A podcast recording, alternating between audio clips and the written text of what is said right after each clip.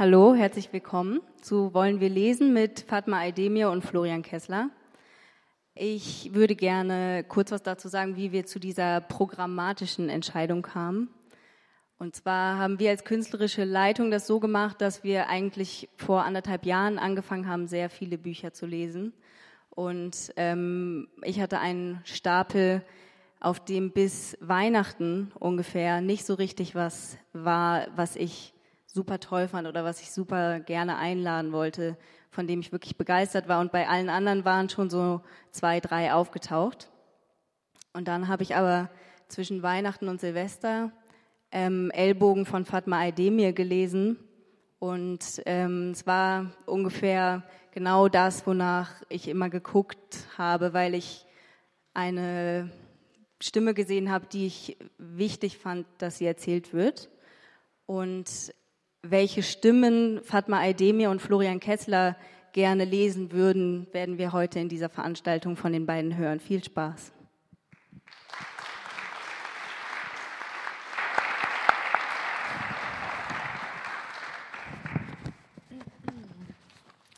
Hallo, ähm, ich freue mich sehr, hier sein zu dürfen. Ich bin zum ersten Mal auf dem Prosanova und äh, bin gerade angereist. Ähm, ich Florian und ich haben uns entschieden, ähm, hat es Tatjana vorhin schon gesagt, dass du mein Lektor bist? Wahrscheinlich schon, ja. Also Florian äh, ist mein äh, Lektor bei Hansa und ähm, wir haben zusammen an Ellbogen gesessen sozusagen. Deswegen ähm, haben wir gedacht, wir lesen ähm, zuallererst ähm, zwei E-Mails vor aus der Zeit, in der wir zum ersten Mal über das Projekt gesprochen haben. Ähm, genau, ich fange mal an. Ähm, Donnerstag, 30. April 2015. Lieber Florian, ich hoffe, dir geht's gut und alles ist in Ordnung im schönen München. Sorry, dass ich erst zu spät antworte. Ich bin seit einigen Wochen in den USA und hatte mir eigentlich vorgenommen, die vor meiner Reise schon, die vor meiner Reise schon zu schreiben. Aber irgendwie kam dann das Leben und 47 Artikel dazwischen. Bevor nun noch etwas dazwischen kommt und das Gespräch abreißt, äh, schreibe ich dir mal ein paar Zeilen auf die Schnelle und wir telefonieren am besten, wenn ich zurück bin, ja? Also zur Sache. Ich möchte einen Roman schreiben. Die Protagonistin heißt Hasal, wird bald 18 und lebt in Berlin-Wedding. Sie schiebt Upturns, weil sie keine Lehre findet, ihre Familie nervt und sie in einen Typen namens Mehmet verknallt ist, den sie über Facebook kennengelernt hat und der in Istanbul lebt, seit er wegen diversen Strafdelikten aus Deutschland ausgewiesen wurde. Es soll im Kern um die seltsame Lage gehen, in der sich Jugendliche der zweiten Generation nach den sogenannten Gastarbeitern befinden, die also in Deutschland geboren und aufgewachsen sind, aber sich dort so gar nicht zu Hause fühlen, weshalb sie von der Rückkehr in eine imaginäre Heimat, in diesem Fall Türkei, träumen. Diese Sehnsucht ist auch durch den realen Plan der Elterngeneration bedingt, irgendwann zurückzukehren, verstärkt sich aber vor allem durch den sehr starken Bezug zu türkischer Popkultur, TV-Serien, Nachrichten etc.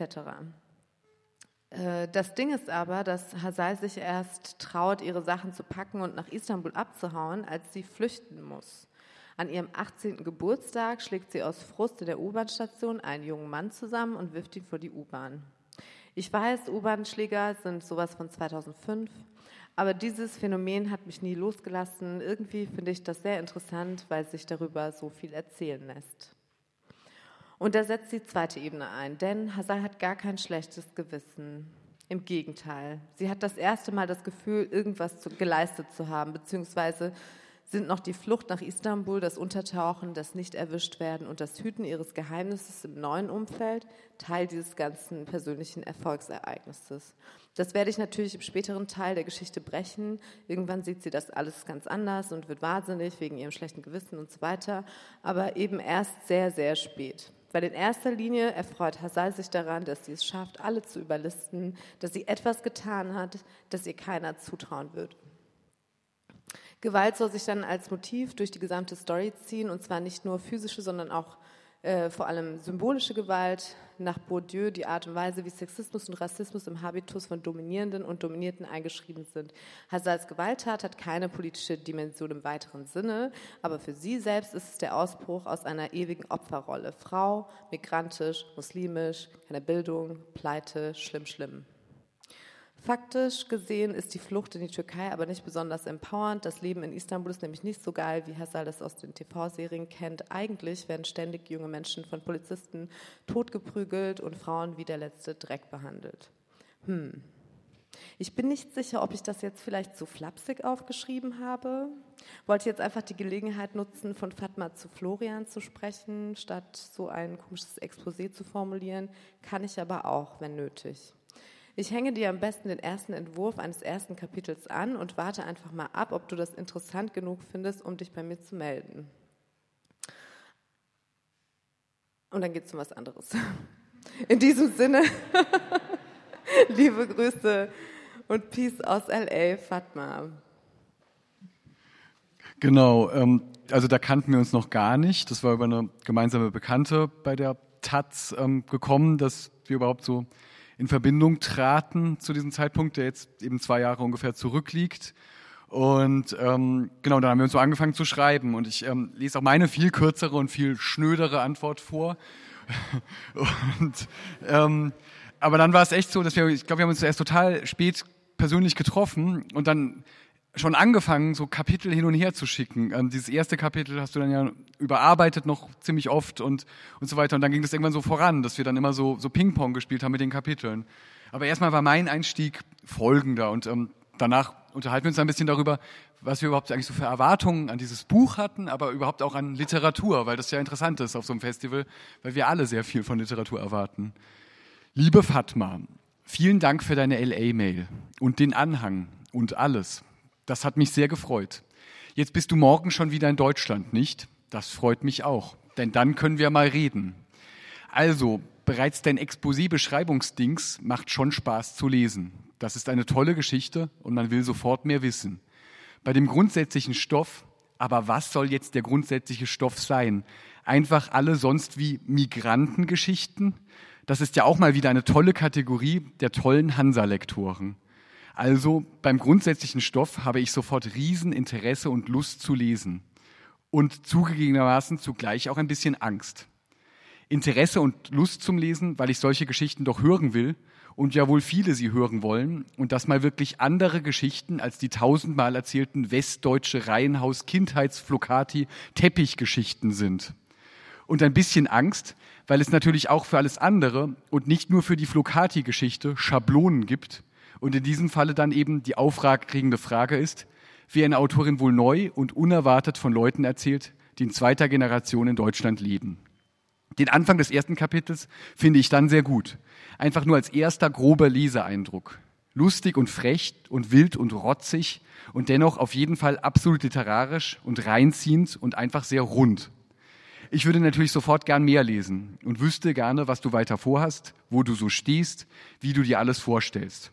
Das wird was. Ich fühle es. Wollen wir die Tage mal telefonieren? Ich sitze immer hier im Büro rum. Wenn es dir mal passiert, sag, passt, sag Bescheid. Aber jetzt komm erst mal gut zurück. Vielen Dank auch für deine guten Worte zu Artikel, Debatte, Groll. Das freut mich natürlich auch sehr. Liebe Grüße, Florian.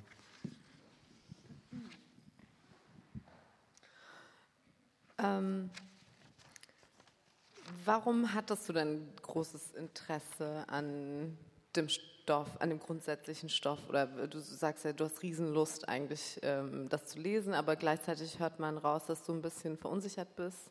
Du weißt nicht so genau, das erste Kapitel ist toll, aber hm, wie geht's weiter? Was, was war denn so der, ähm, was war so das, das Erste, was dich daran interessiert hat? So? Ja, es ist total lustig, weil mir es auch auffällt, wenn man die E-Mail nochmal liest, dass ich mich, ich weiß nicht, wie es dir geht, bei dir ist es bestimmt ganz anders, aber ich habe mich in den zwei Jahren anscheinend überhaupt nicht weiterentwickelt, sondern so, so genau die gleichen ähm, Vorstellungen und Gedanken wie damals. Weil ich schreibe das ja eigentlich echt ziemlich präzise mit diesem, dass ich so sage, ähm, ich wünsche mir oder ich interessiere mich für andere Geschichten oder mehr Geschichten oder vielfältigere Geschichten. Und ähm, dass ich so das Gefühl habe, ich, ich mache da so ein Bashing gegen so die, keine Ahnung, die, die stereotypisierte äh, Mittelschichtsgeschichte mit dem Flocati, WG-Teppich und so weiter und sag so, ähm, ich wünsche mir was anderes. Also ganz offensichtlich interessiert mich sehr der Stoff dass da jemand kommt, ähm, Fatma Aydemir ähm, mit deutsch-türkischem Hintergrund, die da eine Geschichte erzählen wird, die was ganz anderes erzählt. Und gleichzeitig habe ich dann aber sofort ja so eine Warnung, und da habe ich ja bestimmt auch schon ins Kapitel reingeguckt, dass ich dann gleichzeitig total Angst vor Klischees habe, weil dann sage ich ja gleich, oh, aber Schablonen, das ist natürlich ganz gefährlich, mal gucken, wie du es hinkriegst. Und ich bin ja immer ein sehr höflicher Mensch und versuche immer sehr euphorische Mails zu schreiben.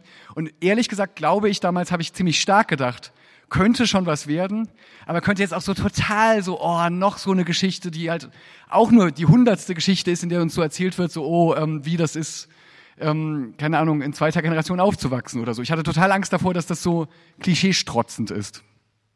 Aber, das ist ja, ähm, das ist ja eine Sache, die ich zum Beispiel sehr häufig höre, auch von ähm, äh, Leuten, die mich nach der Lesung ansprechen oder so, dass sie sagen, ja, als ich das erste Mal von dem Buch gehört habe, war ich mir nicht so sicher, weil so und so. Also es scheint schon, ähm, und dann sind sie überrascht, wenn sie es lesen, weil es dann doch nicht so voraussehbar ist oder so. Ähm, aber es scheint ja schon, ähm, wie soll ich sagen, besonders bei so einer Art von Thema. Also wenn es um, ähm, um so migrantische Familien, vor allem, ich glaube, es geht nicht nur um äh, die Migrationsgeschichte, es geht vor allem auch äh, um so eine ökonomisch benachteiligte Situation, da so reinzugucken, was man ja immer so gern Milieu nennt. Ähm, das ist halt relativ schnell irgendwie ähm, in so eine Schablone abdriftet, die man halt schon kennt und äh, so wenig überraschend oder äh, neu ist. Ja, und das ist doch auch schon wieder interessant. Das war ja auch in den Kritiken zu deinem Roman dann interessant. Wir haben uns ja gemeinsam dann auch sehr aufgeregt teilweise, weil es ähm, es gab sehr viele schöne ähm, Artikel und auch einfach interessante Rezensionen dazu. Aber es gab ja auch derbe Verrisse, die irgendwie auch toll waren, weil es ja toll ist, wenn was Leute aufregt. Darüber reden wir bestimmt auch gleich. Aber bei den Verrissen war ganz häufig, dass dann so ein krasser ähm, Recherche- und Klischee-Contest stattfand, dass dann Leute immer so sagten, so, äh, Fatma Aydemir ist doch in Karlsruhe geboren, wie kann sie über eine Familie im Wedding schreiben, das funktioniert alles gar nicht, das kann sie nicht wissen. Und gleichzeitig immer so dieses so, ähm, ja, in dem Buch wird uns nur das präsentiert, was wir eh schon über unsere Deutsch-Türken wussten, so ungefähr. Ne? Und, ähm, und da gibt es offensichtlich eine besondere Sensibilität, weil ich glaube, bei vielen anderen Texten wäre das überhaupt nicht die erste ähm, Kategorie, die man an die Texte anlegen würde, dass es unbedingt ähm, abweichen muss, sondern das ist hier ganz besonders. Hast du auch das Gefühl?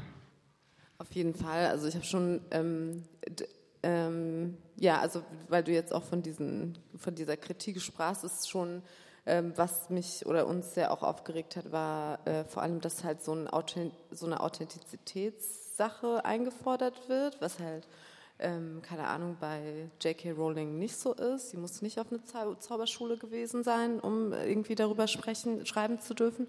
Ähm, wobei ich aber nicht in Karlsruhe geboren sein darf, wenn ich über ein Wedding schreibe. Also das ist das eine. Und das andere ist aber auch, ähm, dass zum Beispiel äh, von mir dann erwartet wird, dass ich, ähm, also äh, manche Leser sind davon ausgegangen, dass ich glaube, dass alle Jugendliche im Wedding so sprechen, wie ich es im Buch schreibe.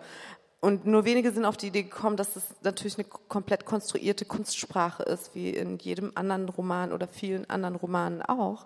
Und ähm, da, das ist halt seltsam, das hat sehr viel mit dem Stoff zu tun. Aber das ist doch eigentlich ein bisschen komisch, was du jetzt gesagt hast, weil ähm, dein Buch funktioniert ja tatsächlich nach ganz anderen Regeln als so ähm, Harry Potter oder so. Es gibt da ja sowas wie so einen ähm, stärkeren biografischen Kontrakt. Das ist ja total klar, ähm, dass der Text sich irgendwie auch dadurch legitimiert, dass eine ihn erzählt, die sich offensichtlich auskennt. Und das ähm, merkt dann jemand wie ich schon so durch den Namen oder so. Keine Ahnung, was ich durch, zu dem Zeitpunkt der Mail ähm, überhaupt über dich wusste, genauso, wo du geboren bist, wie du aufgewachsen bist. Keine Ahnung, traut man sich ja auch nicht, haben wir gerade drüber geredet, traut man sich ja auch nicht zu fragen. Und dann. Sollte man auch nicht immer so direkt ja, machen. Genau, ist ja gerade eine schöne Debatte in der Zeit, die ziemlich dämlich ist. Und ähm, genau, und, ähm, und da ist dann plötzlich genau dieses Ding, dass du halt nach ganz anderen Regeln das literarische Spiel spielst, weil bei dir ist es plötzlich so, dass alle danach fragen, ähm, was du weißt und so weiter und ob es Klischees sind, ob es recherchiert ist. Und andere Leute, die total fantastisch schreiben, ähm, die völlig abdriften, ein Roman ehrlich würde man danach eben nicht fragen. Weil er ein ganz anderes Spiel von Anfang an inszeniert. Na klar, aber ich inszeniere das Spiel ja Auch in dem Sinne, also bei mir ist es halt nicht so, es ist halt, ah, sie heißt Fatma, ah, sie heißt Hazal. Ich meine, was uns verbindet, ist schon natürlich, dass unsere Großeltern als Gast und Eltern als Gastarbeiter eingewandert sind, so aus der Türkei nach Deutschland fertig. Aber das war's auch. Sie ist halt 13 Jahre jünger als ich, sie ist in einer anderen Stadt, sie wird und also wir haben schon, unsere Biografie ist schon nicht eins zu eins zu lesen. Und das ist halt interessant, aber in dem Moment, wo der Name aus demselben Land kommt, so, ist es natürlich gibt es auch Sachen, die Art und Weise, wie sie auf die Welt blickt, sind Dinge da, mit, die mir total nah sind. So, ich habe sie ja quasi erfunden. Aber äh, trotzdem ist es ähm, genau wie du schon sagtest, ist halt so, dass äh, das Biografische spielt halt eine wahnsinnig große Rolle in der Lesart. Und das ist, ähm, ich, ich würde jetzt, ich will jetzt auch gar nicht so ähm, einen auf, ach, ich bin so genervt davon oder so. Klar, es nervt schon, aber es ist auch irgendwie, wie soll ich sagen, man gewöhnt sich auch dran. Man muss halt irgendwie, ich versuche damit, äh, ich lerne damit umzugehen, weil es ist tatsächlich so, dass, ähm, dass ich bei Lesungen äh, sehr, super persönliche Fragen gestellt bekomme, auch wenn es eine Fragerunde gibt sp später zum, vom Publikum. Die wollen dann Dinge hören, wie meine Eltern finden, dass ich ein Buch geschrieben habe, ob die stolz auf mich sind, ob ich studieren durfte oder mich so immer, also so Sachen halt irgendwie. Ja, und ähm, aber wie bewertest du es jetzt? Findest du das schlimm oder gut? Denn erstmal das ist doch nur so ein komischer literaturakademischer Reflex, dass das total verboten ist. Es ist doch erstmal ganz, ganz was Tolles und Großartiges, wenn überhaupt andere Akteure auftreten, die das ruhig auch mit ihrem Körper und ihrer Biografie ähm, versinnbildlichen und ähm, wenn die Öffentlichkeit plötzlich eine andere dadurch wird. Also um das anekdotisch zu sagen, ich weiß noch, das war so ein toller Moment. Wir waren doch in Ravensburg und hatten diese Lesung gemeinsam. Und da war dann so eine Familie, die deutsch-türkisch war und wo die Mädchen, die waren so 14, 15, dann mit dir so Handyfotos machen wollten und so weiter. Und wo so ganz klar war, dass du für die total wichtig warst, dass da jemand kommt, der sowas mal erzählt hat und so weiter.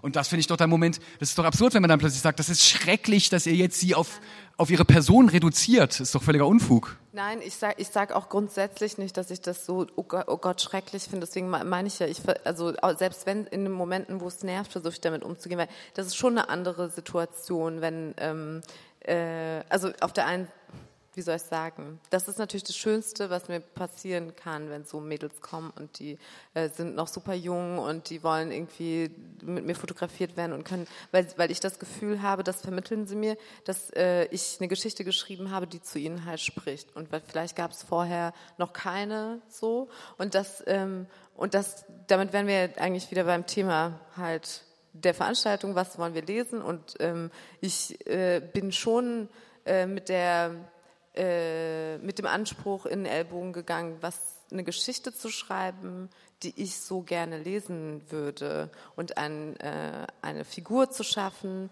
die mir fehlt. Ähm, was ist das für ein Geräusch? Okay. Ähm, eine Figur ähm, zu schaffen, die, die, die, mir einfach fehlt.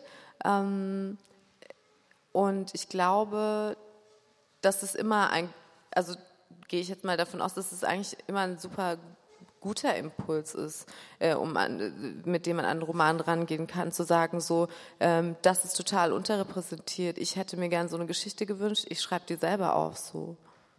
Ja, und ich denke auch tatsächlich, dass das eigentlich was ist, was ähm, Literatur immer schon getan hat. Das ist ja eine ständige Senkung der ähm, der, keine Ahnung, der Standeshöhe und ähm, der Ausweitung der Milieus. Das ist ja was, was der, was der Roman von Anfang an betrieben hat, dass er immer weiter expandiert ist und immer mehr Personen tatsächlich ähm, Stimmen verliehen wurden und dass Literatur auch im Kern tatsächlich um, um Empathie geht, darum, sich überhaupt die, zu ermöglichen, sich in andere Schicksale hineinzubegeben und dadurch ein bisschen Gesellschaft zu erkennen.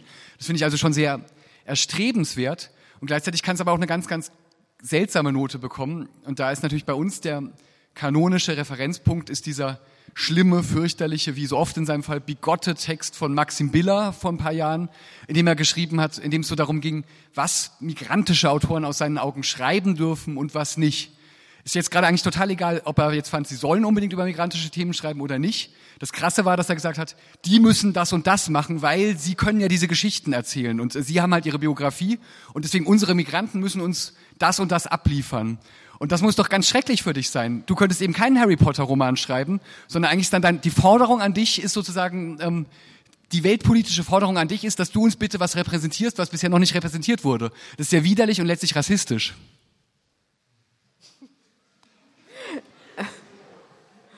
Ich kann, ja, nein, ich, ich finde das cool, dass du so Feuer und Flamme bist dabei, weil ich glaube schon, dass ich so, also ich glaube schon, dass ich so ein Harry Potter Buch schreiben könnte. Die Frage ist nur, ähm, wo, ob ich das wollte, so, weil wie soll ich, also das, was jetzt da Maxim Biller geschrieben hat, das steht ja auch so ungefähr, hat ja auch Gerner Hensel so einen Text geschrieben, der im Leseexemplar vorne im Buch drin war. Also ist so interessant. Und ich ähm, werde immer wieder darauf angesprochen, ob ich das nicht rassistisch finde und so.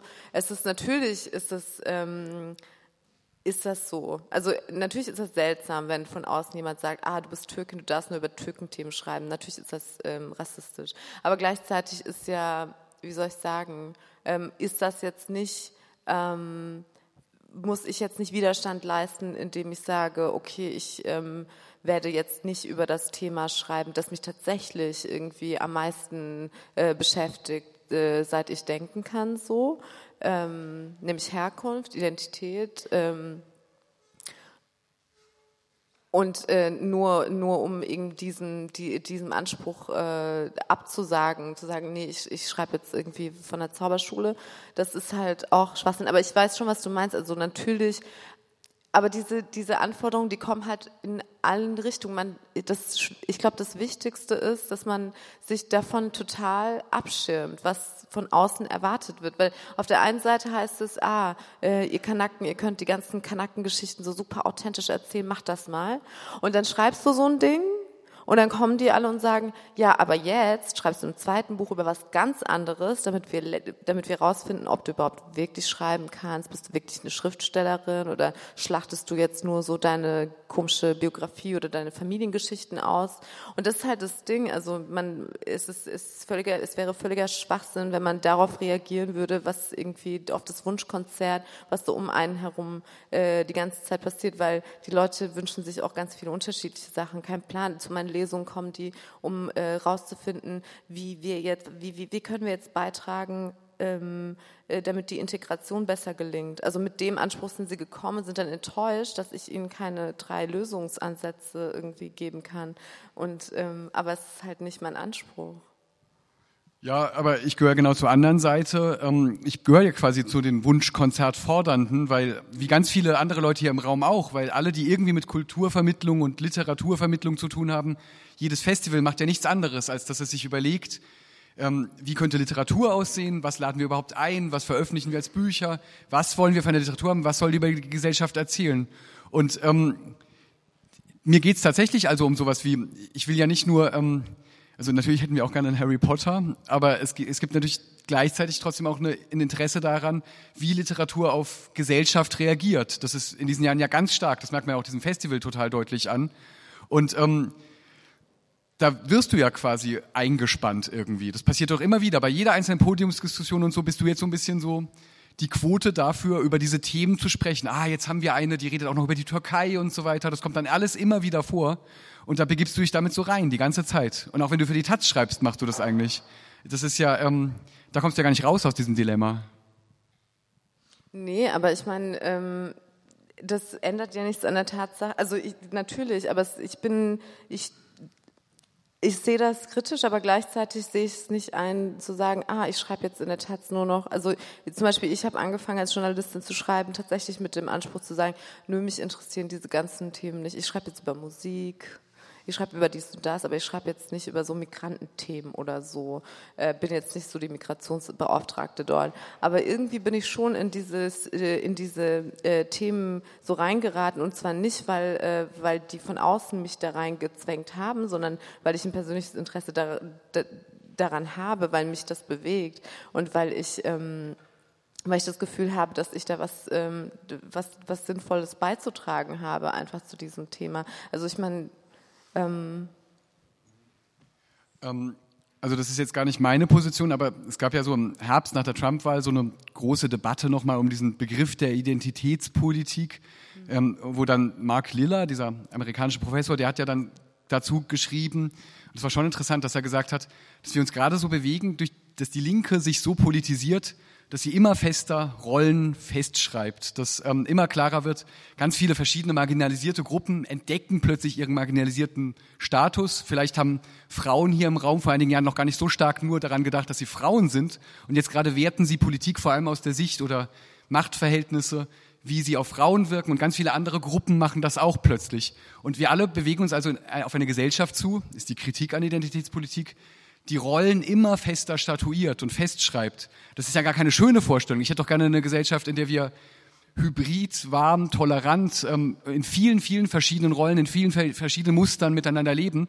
Und da wären dann tatsächlich meine Wunschromane, Romane, die viel fantastischer wären, die überhaupt nicht Identitätspolitik betreiben würden. Meinst du, dass ich das mache? Ich habe ja.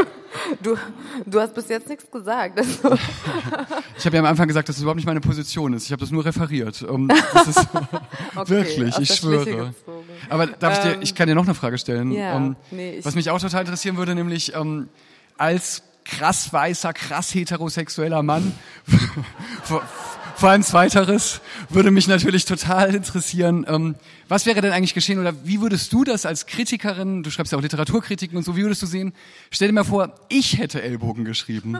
Da würde einfach stehen Florian Kessler, Ellbogen und dann wäre es genau der gleiche Text. Wäre der Text dann eigentlich genauso gut, vielleicht wäre er noch besser, weil es noch viel crazier und raffinierter wäre. Ehrlich gesagt, viele gute Sätze darin sind ja auch ein bisschen von mir mitgeschrieben. Das stimmt. Sag mal, wie wäre das denn dann? Das sind so viele Fragen auf einmal. Puh. Also, ähm, okay, erst die letzte.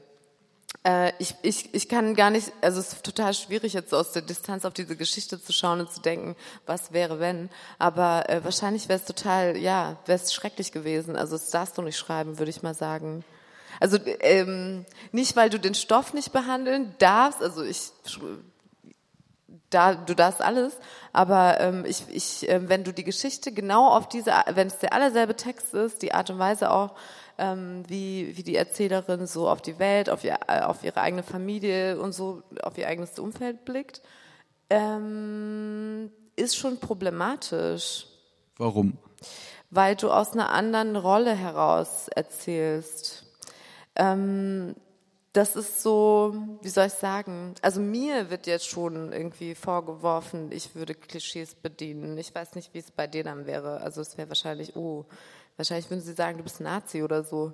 Weil ähm, ich, ich habe ja, wie soll ich sagen, ich kann ähm, äh, bestimmte Szenen in Ellbogen werden ja auch gegen, also werden ja auch gegen mich so instrumentalisiert, indem, was weiß ich, so superrechte Türken irgendwie ähm, nee, nicht super recht, aber so, so Leute, die irgendwie denken, so super krasse atheistische Türken zum Beispiel, die halt so einen voll den Hass irgendwie auf den Islam haben, instrumentalisieren das irgendwie als so, ah ja, okay, du bist auch eine von uns.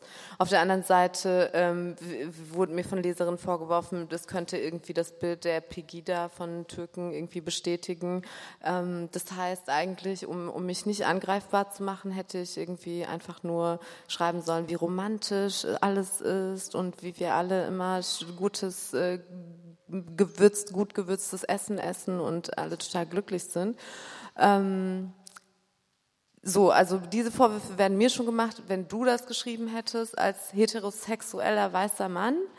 Ähm, auch die Art und Weise, wie auf Frauen geguckt wird und so weiter.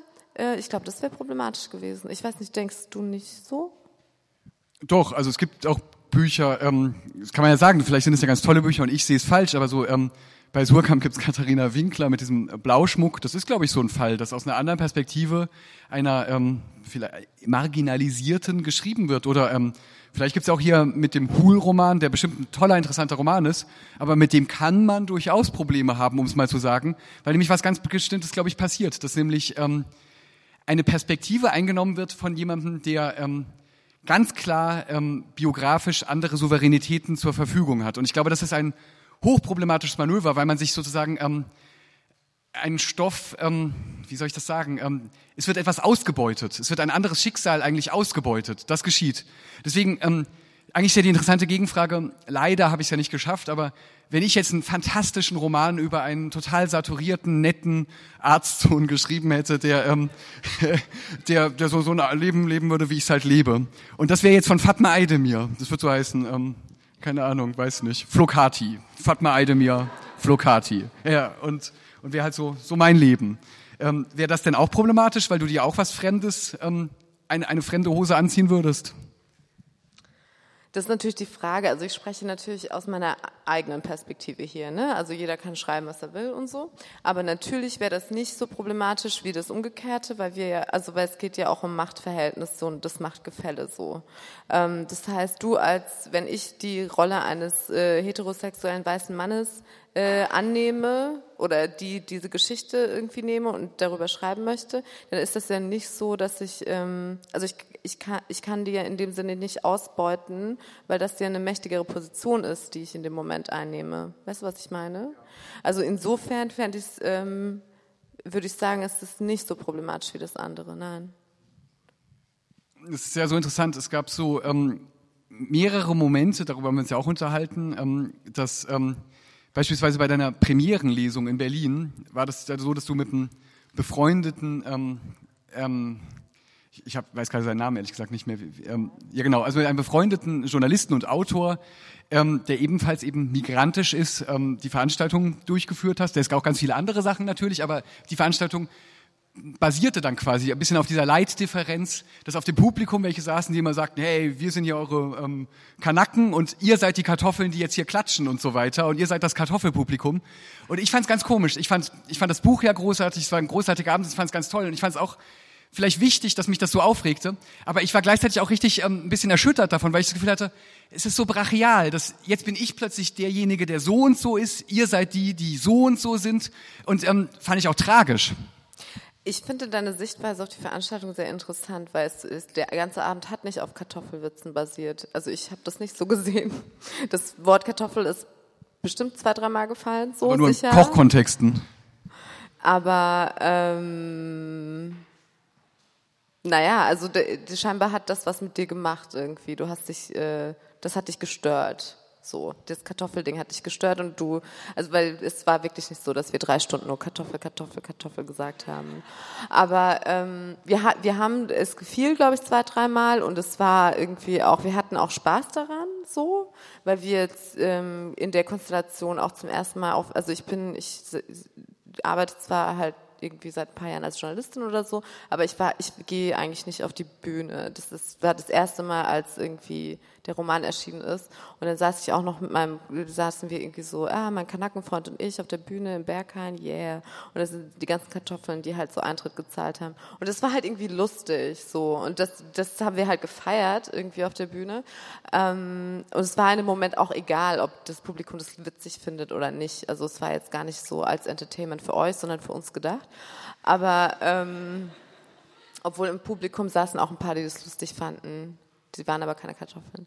Jedenfalls ähm, ist das halt jetzt, abgesehen jetzt, wenn wir den Kartoffelbegriff jetzt als Synonym für, was du vorhin schon so ähm, überdeutlich gesagt hast, den heterosexuellen weißen Mann äh, nehmen, ähm, ist das ja schon, vorhin auch mit dieser Identitätspolitiksfrage, ist das schon, ich beobachte das ja schon gerade, äh, dass ähm, dass viele Menschen sich unheimlich davon angegriffen fühlen und diesen ganzen Diskurs ablehnen, ähm, weil das ja eigentlich rassistisch sei, wenn ich dich jetzt weißen Mann nenne. Weiß darf ich nicht sagen, weil du bist normal, ähm, du wirst nicht benannt, nicht kategorisiert ähm, und wir müssen ja alle aus unseren genau Rollen ausbrechen so und deswegen sind wir alle alles und gar nichts. Aber ähm, das ändert ja nichts an der Tatsache, dass, ähm, dass, es, dass es trotzdem Racial Profiling gibt, dass trotzdem ich ständig kategorisiert werde. So. Also deswegen ist es irgendwie relativ, das ist super interessant zu beobachten, wie, wie, wie Menschen dieses, die, die, mit diesem Wort weiß gar nichts anfangen können und davon auch so ein bisschen so verletzt sind. Das hast du auch bestimmt ein bisschen, oder? Ja, klar, auf jeden Fall. Und ähm, deswegen ist das ja wirklich ein interessanter Punkt. Und ähm, den Punkt, dass ich verletzt werde, lehne ich ja gerade nicht ab. Das ist jetzt sozusagen die, die höhere Dialektik. Das ist ja das Hochinteressante daran. Aber ich finde, es gibt eine wichtige Entscheidung, was ich, Unterscheidung. Ich finde ja ähm, erstmal dieses ganze Konstrukt, dass auf diese Art und Weise über Sachen gesprochen wird und dass auch gerade die angegriffen oder überhaupt über die gesprochen wird, ähm, dass es überhaupt ähm, um sie einen Diskurs gibt, um den es ihnen vorher gar nicht gab. Das ist ja total wichtig für diese ganze Angelegenheit. Ähm, was mich total häufig an der Sache stört, und ich hoffe, das wäre jetzt nicht nur bei diesem einen Begriff, wo ich persönlich dann irgendwie ähm, attackiert wäre, ähm, auch wenn ich es vielleicht nicht so finde, ähm, ist, ähm, ist glaube ich, ganz grundsätzlich diese harte ähm, linke Idee des krassen Wordings, die halt wahnsinnig kategorisiert und schubladisiert und zementiert, weil ich das einfach ich halte das, ähm, ich finde Aufklärung und überhaupt ähm, öffentlicher Diskurs hat vor allem mit Argumenten zu tun. Und ich finde es ganz, ganz tragisch, ähm, wenn linkes Denken in diesen Jahren ganz häufig nur noch in Verschlagwortung von, ähm, von Politik ähm, funktioniert. Und das geschieht bei ganz vielen dieser Sachen. Das kann man auch hier, glaube ich, auf dem Festival ab und zu mitbekommen. Das ist jedes Mal dann, wenn man zurückfragt, kann es total gut werden, wenn jemand dann sagt, warum er diesen Begriff verwendet und was dadurch bewirkt werden soll und so weiter. Es kann auch total blöd sein, weil es kann auch echt einfach stalinistisches Gedöns sein. Aber jetzt kommt der zweite Punkt und der zweite Punkt ist viel wichtiger. Ähm, der zweite Punkt ist nämlich, dass es ja erstmal total gut ist, wenn mir was nicht gefällt. Das ist deswegen eine wunderbare Lesung gewesen, die mir nicht gefallen hat und wo ich mich unwohl fühlte. Und ich glaube, vorhin habe ich gesagt, Literatur ist toll, wenn sie empathisch ist. Aber Literatur ist halt auch sehr gut, wenn sie ein bisschen wehtut, glaube ich. Wir haben ja auch wir können ja gleich auch wieder aufs Buch zurückkommen. Und bei dem Buch war das ja eine total wichtige Sache, dass ich auch mit Entscheidungen von dir nicht einverstanden war, dass ich so Sachen zu krass fand, ähm, die Person zu hart fand, dass ich alles ein bisschen lieber wollte. Und vielleicht ist das ja gerade was total Wünschenswertes, weil ähm, wir müssen uns ja wünschen, dass überhaupt Positionen bestritten werden, dass es um Sachen gekämpft wird in Literatur. Und das geschieht zum Beispiel bei so einer Veranstaltung natürlich akut, dass sich das Publikum halb unwohl fühlt, halb was kapiert, halb was nicht kapiert, weil man gar nicht immer alles kapieren muss. Und das ist ja toll. Deswegen ist es jedes Mal toll, wenn du sowas sagst, ich denke, ach Gott, ist das dumm. Ja, das denke ich ja auch oft bei deinen Kommentaren, die du im Manuskript dann so schreibst beim Lektorieren, wo du so schreibst, so, hä, der macht Zucker in den Kaffeekocher, das macht überhaupt keinen Sinn. Und ich sage, es ist türkischer Mokka, Florian, du hast noch nie türkisch Mokka getrunken, sowas geht. Es ist, und äh, das ist jetzt das so das kleinste. Beispiel.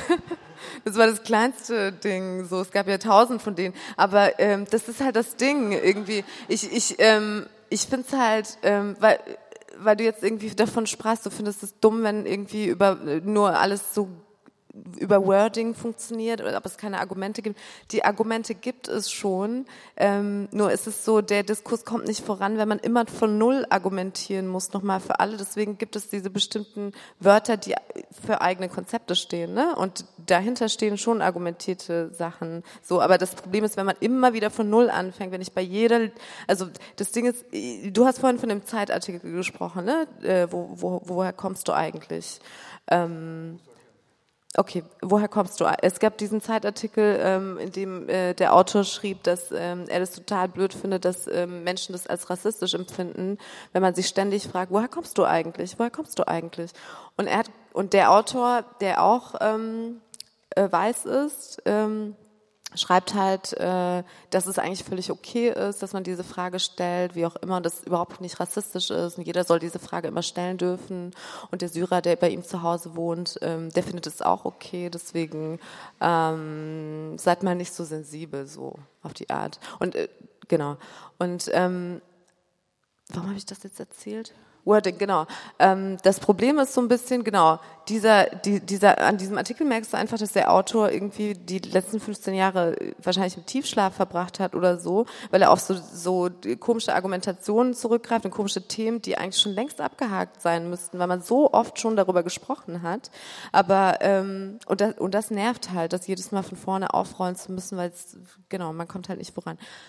Ja, ähm, also in dem Punkt sind wir, glaube ich, wirklich unterschiedlicher Meinung, denn als Lektor ist es quasi meine berufliche Verpflichtung, zu sagen, das stimmt nicht, dass Wording immer einfach oder dass Worte, Schlagworte, politische Slogans, aber auch alle, alle anderen festen Begrifflichkeiten, dass die einfach etwas zusammenfassen können und deswegen eh klar sind, weil Worte sind nie klar. Und ähm, das große Problem von Worten, die Dinge zusammenfassen, die Debatten zusammenfassen, aber überhaupt von Zusammenfassungen und im Gegensatz zu Argumenten, ist eben, dass sie sehr, sehr leicht anschlussfähig sind. Man kann dann was sagen und dann ist man sofort in der Gruppe drin und hat es ziemlich einfach. Wenn man jetzt plötzlich irgendwie, ähm, keine Ahnung, irgendwo Hashtag Smash Feminism, Fascism, irgendwas schreibt, ähm, dann ist man halt irgendwie so dabei. Das heißt aber noch lange nicht, dass man was Kluges oder Gutes oder Richtiges gerade gesagt hat. Und deswegen finde ich eigentlich das Wichtigste ist, dass dahinter die Positionen tatsächlich interessant werden. Und deswegen bin ich ja unter anderem für die Form des Romans, weil dein Roman wäre genau das Gegenteil davon, würde ich sagen.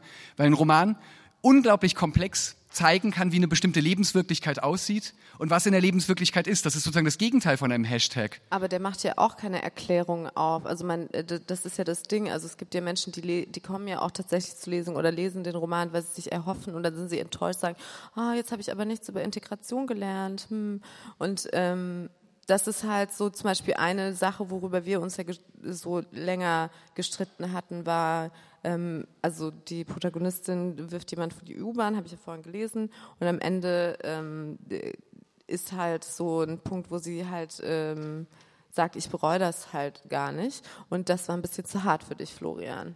Ne? Also das fandst du nicht gut, dass sie so einfach sagt, ich bereue, ich bereue das nicht. Und das fandst du auch nicht glaubwürdig und das war ein bisschen zu hart. Und warum und wie denkst du darüber heute? Weil ich habe es ja durchgesetzt. Ja, das ist wirklich interessant. Und ähm, das war ganz genau, wie Fatma das gerade gesagt hat, dass ich das so ähm, ich habe argumentiert, dass ich es literarisch unplausibel fand, dass eine junge Frau auch noch, gibt es überhaupt so harte weibliche Gewalt und so weiter. Und dann gleichzeitig aber auch so ein bisschen so für die Symmetrie des Romans. Es soll natürlich jetzt kein happy, shiny Ending geben, aber so ein bisschen Reue könnte doch da schon noch reingeträufelt werden. Das ist doch so, im, im abendländischen Roman gehört das nun mal dazu, dass wir da so ein bisschen so durch so Stadien durchschreiten und irgendwie so aristotelisch dann irgendwo auch rauskommen. Und das passiert im Roman halt gerade nicht. Das ist ganz besonders, dass der Roman ähm, wütend endet, dass diese Figur sich gegen die Integration entscheidet. Das ist ein, ein Roman der Desintegration irgendwie auf eine bestimmte Art und Weise und ein stolzer und sehr, sehr wütender Roman. Und das fand ich damals wirklich. Ich habe gearbeitet wie ein, wie ein Ackergaul daran, ähm, das reinzubekommen. Habe immer wieder nachgefragt, so, ach, könnte die Tante nicht wenigstens noch einen netten Satz sagen? So, kann, kann am Schluss nicht noch einmal an die Eltern gedacht werden? Das ist doch so ein bisschen schön wenigstens oder so. So Sachen. Und ähm, im Nachhinein habe ich es natürlich gelernt. Das war total gut. Das ist ja auch gerade toll, weil ich finde das ja faszinierend, wenn wir uns die Literatur der letzten 10, 15 Jahre angucken, dass überhaupt ähm, junge Frauen als Protagonistin plötzlich auftreten und dass das total unversöhnliche Figuren sind. Und diese Figur hier ist tatsächlich eine, die erzählt in Wahrheit ja doch total viel über Integration, weil es gibt schon Möglichkeiten von Integration im Roman. Man denkt, diese Hasal hat was auf dem Kasten, die kann was, die kann ihr Leben meistern, die hat ihre Würde, die hat ihren Stolz, an die müssen wir als Gesellschaft total glauben. Aber gleichzeitig ist das trotzdem keine, die sich einfach, ähm, einfach reinziehen lässt und so weiter. Und das ist gerade diese Wut, macht den Roman wirklich für mich zum großen Roman dieses Jahrzehnts. Und ich bin total stolz darauf, dass es so ist. Und ich bin total froh darüber. Aber du hast es gegen mich durchgesetzt. Wenn ich es gemacht hätte, wäre jetzt kuschelweich und Flocati-artig.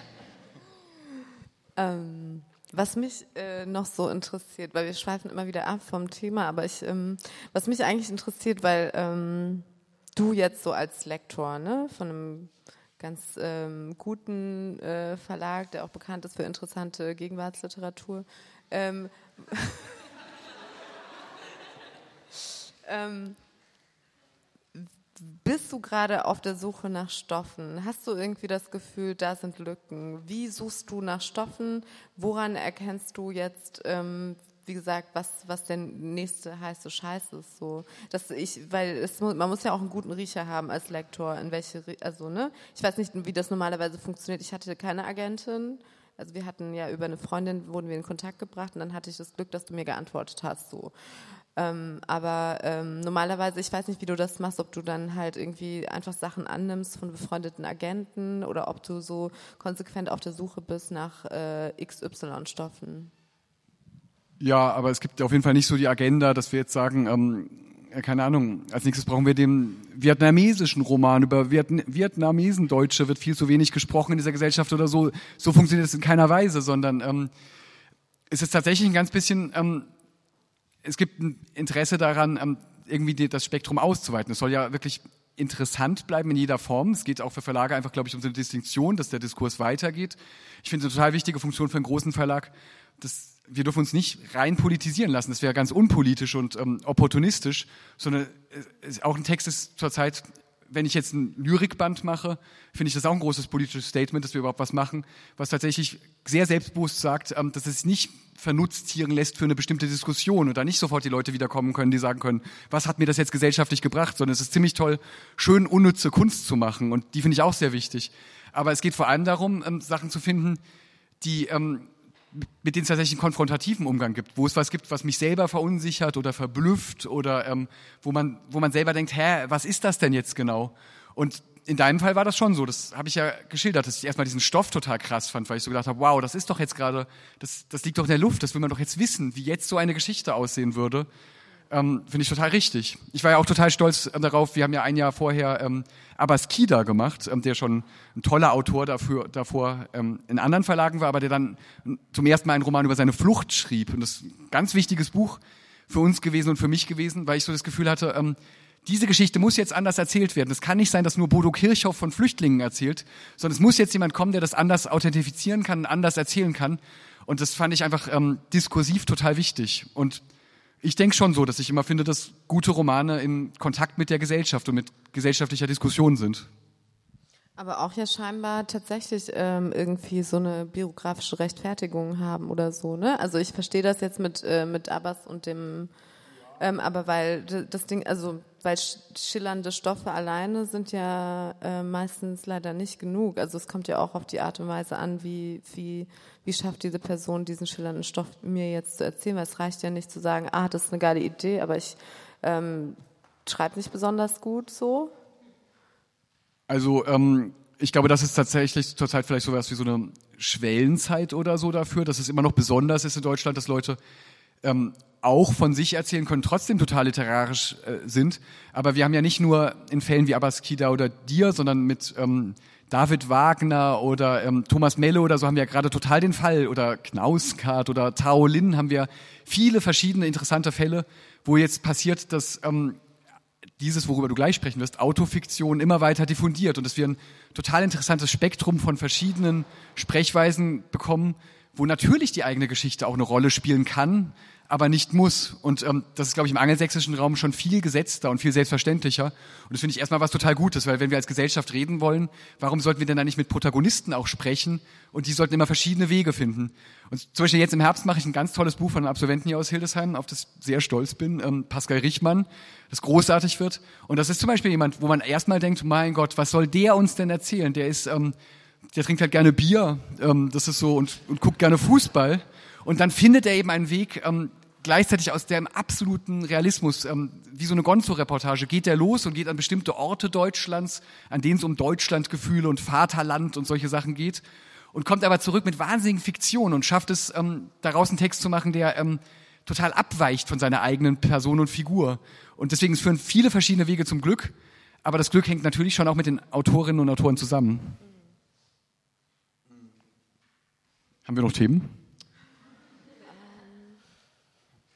Gibt es denn richtig Bücher, die du gerne lesen würdest, die es nicht gibt?